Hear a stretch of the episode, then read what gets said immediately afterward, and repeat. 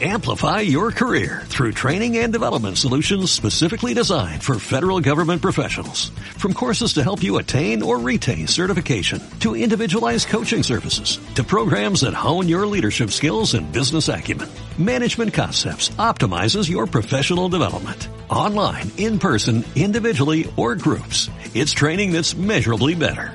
Learn more at managementconcepts.com. That's managementconcepts.com. Bienvenidos a todos, bienvenidos de nuevo. Soy Jesús Sierra y esto es Vida Potencial, la plataforma divulgativa donde hablamos de salud, de nutrición, de hábitos de vida saludables y donde además nos sentamos regularmente a entrevistar a personas que de alguna manera sintetizan este estilo de vida. Estamos de celebración porque finalmente hemos terminado de preparar y ya hemos lanzado nuestro programa de pérdida de peso basado en la dieta cetogénica flexible. Es un programa de 8 semanas, 60 días, donde te ayudamos a hacer una transición hacia un estilo de vida cetogénico. Si quieres saber más, tienes toda la información en vidapotencial.com o te dejo también los enlaces por aquí en las plataformas de audio, en cualquiera de ellas que nos estés escuchando, en Spotify, en Apple Podcast o en eBooks. Sin más, os dejo con el audio de esta semana. Un abrazo a todos y hasta la próxima. Chao. ¿Comer cinco veces al día? ¿Sí o no? Hoy vamos a hablar de, bueno, de muchas cosas, sobre todo va a hablar Isabel, como siempre, pero tres puntos principales. Vamos a hablar de eh, si los estudios avalan o no la teoría de que comer cinco veces al día o más ayuda a perder peso. Vamos a hablar de dónde puede venir o de dónde, de dónde es probable que sea el origen de esa afirmación de que hay que comer cada tres horas, cinco o seis veces al día. Y vamos a hablar de a quién sí le puede venir bien eh, comer cinco, seis o más veces al día. Bienvenidos a todos, soy Jesús Sierra. Hola, saludos a todos, soy Isabel Belaustegui. Una vez más, esto es Vida Potencial, la plataforma divulgativa donde hablamos de salud, de hábitos de vida saludables y de todo lo relacionado con la salud. Eh, recordaros, pa- para aquellos que nos estáis viendo en YouTube, hola YouTube, eh, que nos podéis también escuchar en iTunes, en eBooks, en Spotify, que está ganando mucha fuerza Spotify últimamente, para aquellos que quieren pues simplemente oírnos en audio para aprovechar eh, mejor su tiempo. Aquellos que nos quieren ver en YouTube, muchísimas gracias. Está Isabel guapísima. Gracias. No miréis YouTube, no os vayáis a llevar una decepción. Eh, como siempre recordaros que tenéis mucha más información sobre este podcast y todo lo que contamos en Vida Potencial en vidapotencial.com, artículos escritos, referencias bibliográficas y todos los proyectos que eh, estamos haciendo. Empezamos Isabel, ¿comer cinco veces al día sí o no? Es una pregunta que se hace muy a menudo porque estamos, por un lado, em, acostumbrados a sentar las bases de la dieta en esa premisa y por otro, sin embargo, y sobre todo en los últimos años, estamos oyendo que hay que hacer ayuno intermitente y pues muchas, muchas personas nos hacen esta pregunta, pero ¿qué hacemos? ¿Ayuno intermitente o comemos seis veces al día? Bueno, pues los estudios científicos han demostrado que no hay diferencia significativa a la hora de perder peso entre comer cinco o seis veces al día y comer cuatro, tres, dos o una única vez al día.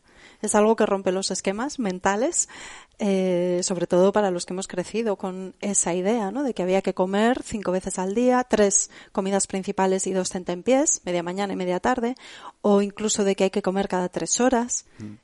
Y nos quedamos un poco en el aire, ¿no? Ante esto, ¿qué hacemos? Eso suponiendo que la ingesta es la misma, evidentemente, ¿no? Que comemos la misma cantidad de calorías y la misma cantidad de comida en cinco veces, en dos, en una o en tres, ¿no? Eso es. Dando por supuesto eso. Eso es. A la misma ingesta calórica no hay diferencia entre hacerlo cinco veces o tres o dos o una única vez al día. A esto se suma además que cada vez hay más evidencia científica que apoya los múltiples beneficios del ayuno en la salud física, mental, emocional, en el control de peso, en la vitalidad, en el efecto antienvejecimiento. Entonces, es algo, es una información que tenemos que aunar, sumar para poder llegar a una conclusión. Y la conclusión es que en la mayoría de las personas no es necesario hacer cinco comi- comidas al día. Es decir, desayuno, comida y cena y un tentempié a media mañana y un tentempié a media tarde, o comer cada tres horas. No es necesario para tener un buen estado de salud, un buen nivel de peso corporal, una buena composición corporal, vitalidad, energía. No es necesario. Se cae, se cae se esta cae el mito. se cae el mito. Sí. Probablemente eh, es un mito, una afirmación, una premisa que se estableció sobre una campaña de marketing muy bien desarrollada hace décadas para fomentar el consumo de aperitivos, de refrescos, de snacks, pues todas esas comidas ligeras que se podían ir haciendo regularmente a lo largo del día había unos intereses económicos que defender y eso, pues los chicos de marketing, como Que son muy en otras ocasiones, que, son muy listos, Sí. eh, hicieron esta afirmación. Y de ahí hemos ido montando toda una estructura alrededor que ahora se puede desmontar, se puede venir abajo para nuestro beneficio y nuestra libertad. Claro, y de ahí se construye toda una cultura, ¿no? La- así se desarrollan pues las creencias colectivas, ¿no? Todo- se repite tanto todo hasta la saciedad que todos acabamos creyéndolo, ¿no? Claro, sí. Que hay que comer cinco veces al día, que si no comes cinco veces al día, poco más que te vas a desmayar o te puedes morir, cuando Sí. clarísimamente no es cierto, ¿no? Claro, y en parte también esto eh, va de la mano de otra afirmación y otra idea que surgió casi al mismo tiempo que esta premisa de comer cinco veces al día y que también hizo construir toda una estrategia nutricional en torno, que es que había que basar la dieta en alimentos ricos en hidratos de carbono. Pan, cereales, pasta, galletas, eh, azúcar, mm, alimentos eh, edulcorados, azucarados, eh, fruta, muchas piezas de fruta al día, toda esa base de la pirámide constituida por alimentos ricos en hidratos de carbono, en muchos eh, casos alimentos de alto índice glucémico, que eso nos lleva obligatoriamente a la necesidad de comer cada pocas horas porque se produce tal desbarajuste hormonal, metabólico, que nos encontramos en una montaña rusa.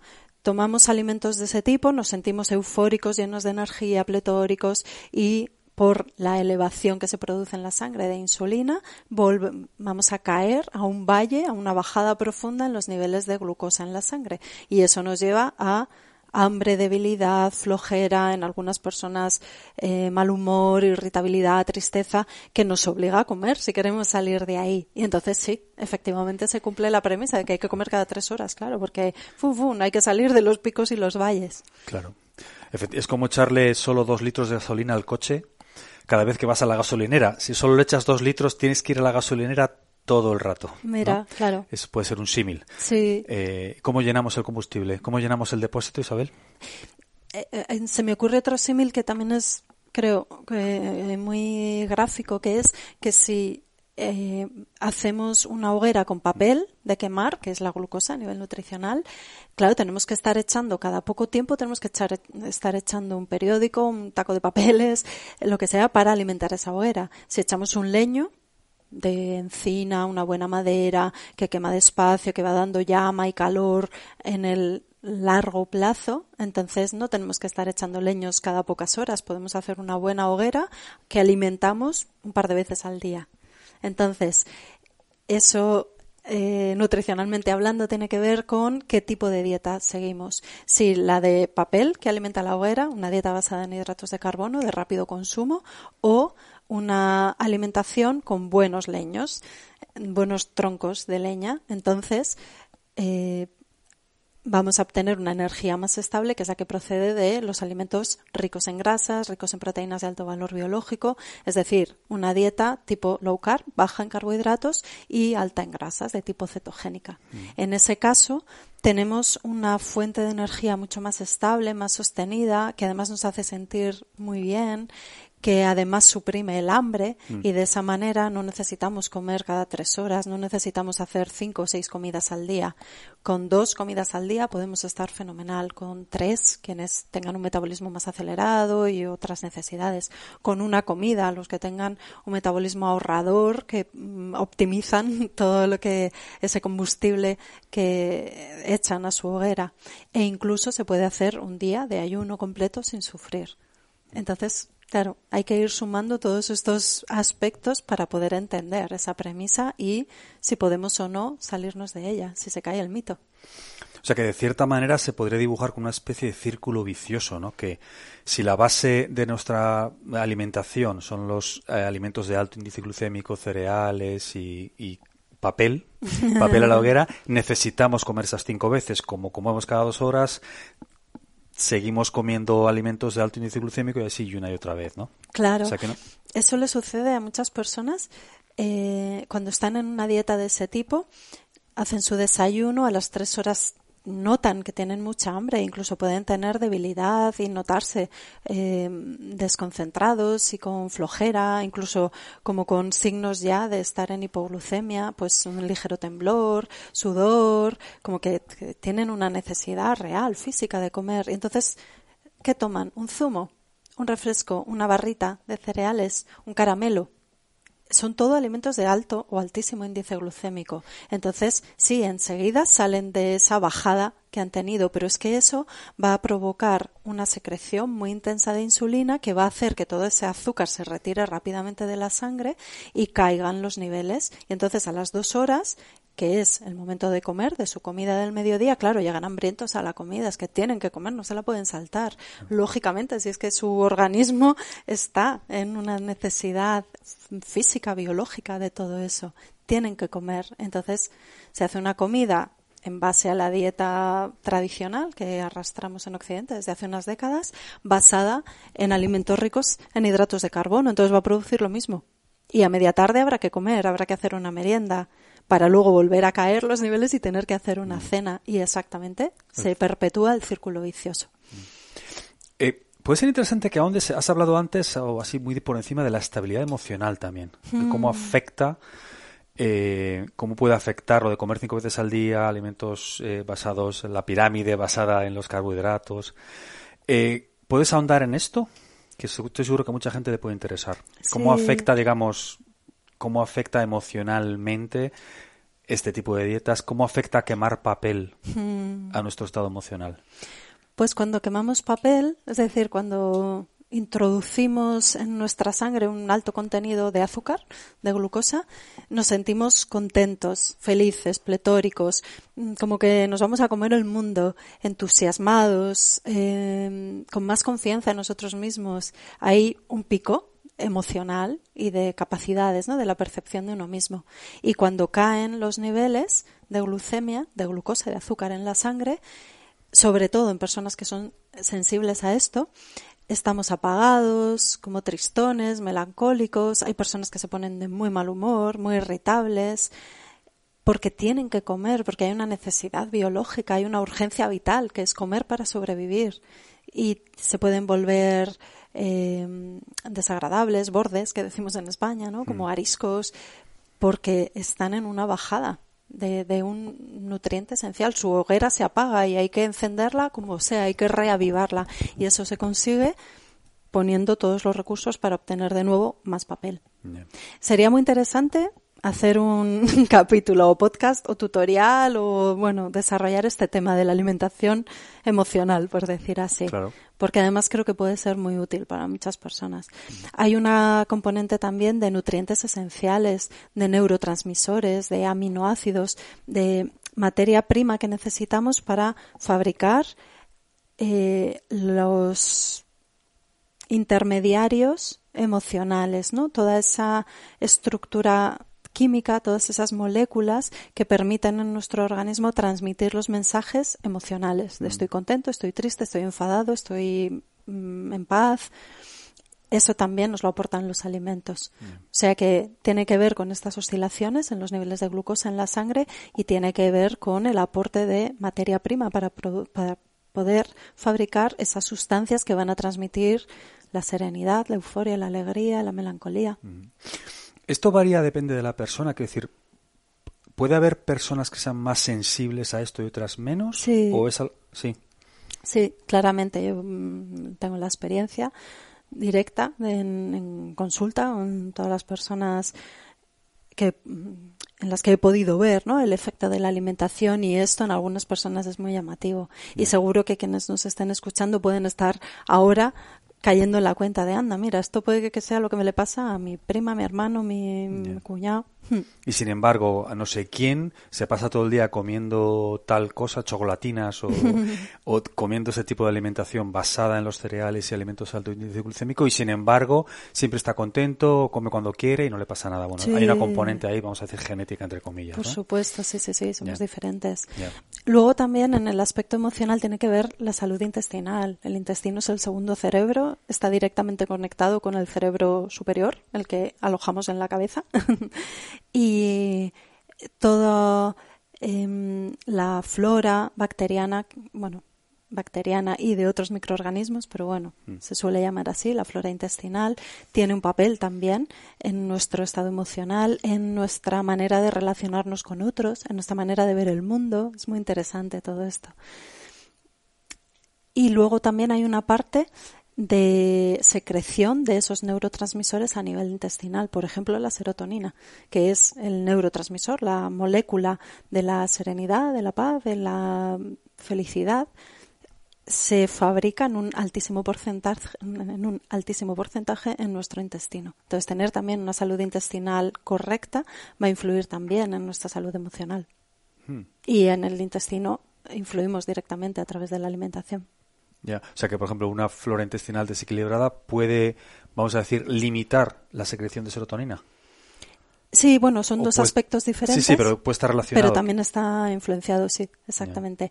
Y hay investigaciones muy bonitas al respecto de esto, también de cómo una alteración en los porcentajes o en las em, características de las distintas poblaciones bacterianas en nuestro tubo digestivo, intestino y todo el tubo digestivo, aunque sobre todo el intestino, cómo influyen también en nuestro estado de ánimo por esas em, esos desequilibrios posibles. Por ejemplo, cuando hay candidiasis, cuando se habla de la cándida, no es que nos haya entrado la cándida, este bichito. No, lo que es es que hay una desproporción, hay un sobrecrecimiento, está exagerada la participación de cándida en nuestro organismo, porque de manera natural todos portamos cándida.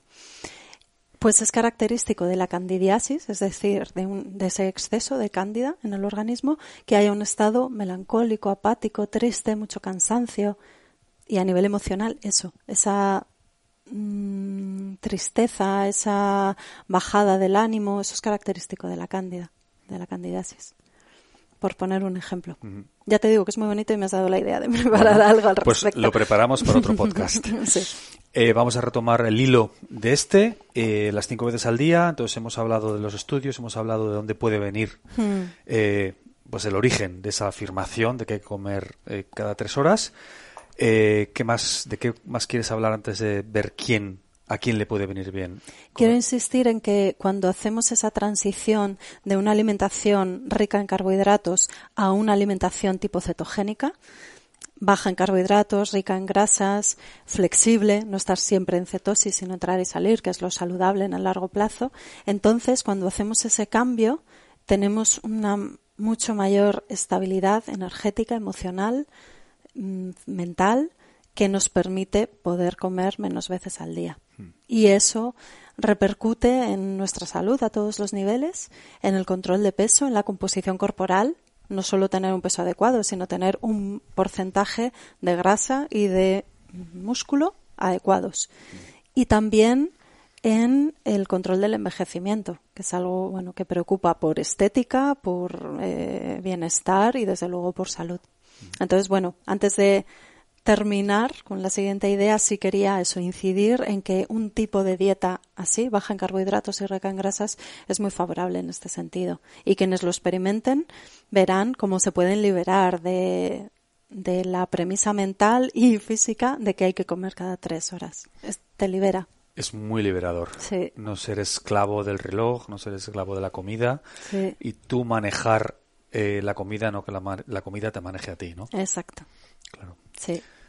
Dicho todo eso, hay personas que se pueden beneficiar mucho de comer cinco o seis veces al día y a estas es a las que yo recomendaría hacer este régimen ¿no? de comidas, esa rutina. son sobre todo las personas que tienen un gran desorden y, y una mala relación con la comida.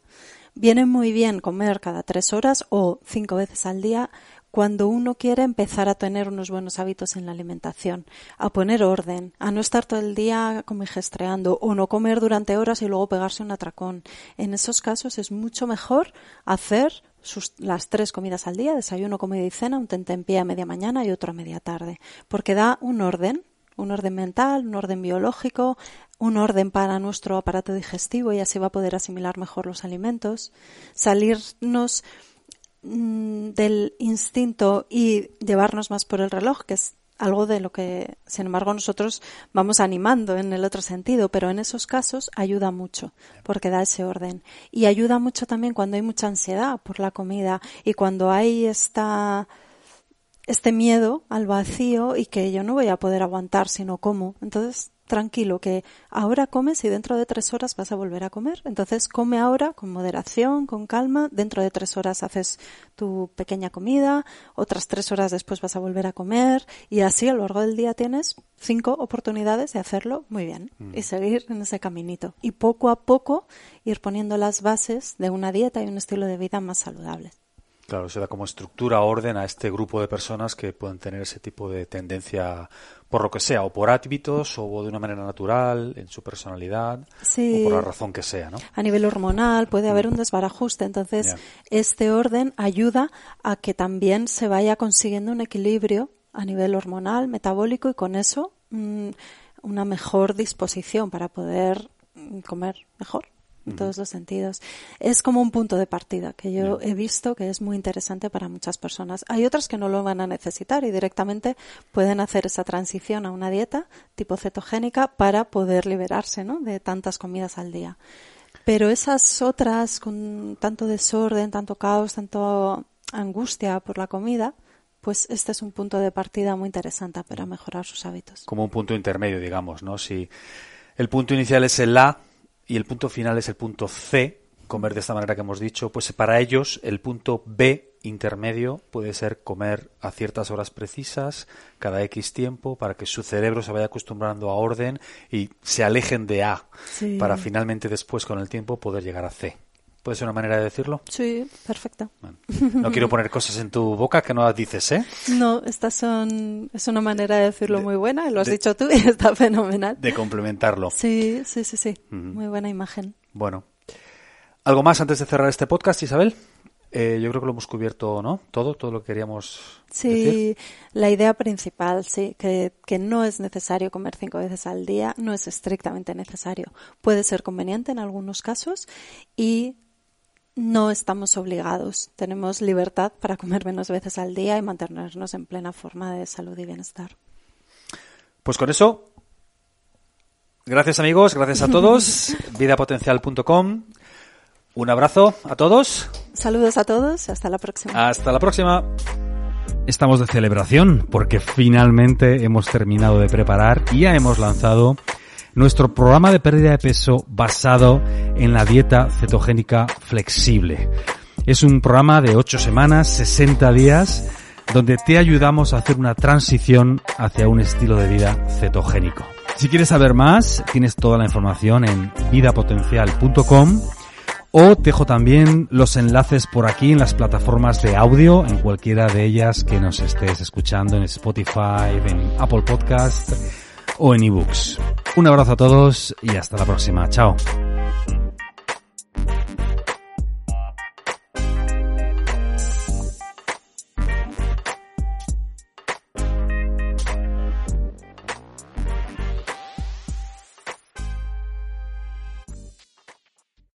Amplify your career through training and development solutions specifically designed for federal government professionals. From courses to help you attain or retain certification, to individualized coaching services, to programs that hone your leadership skills and business acumen, Management Concepts optimizes your professional development. Online, in person, individually, or groups. It's training that's measurably better.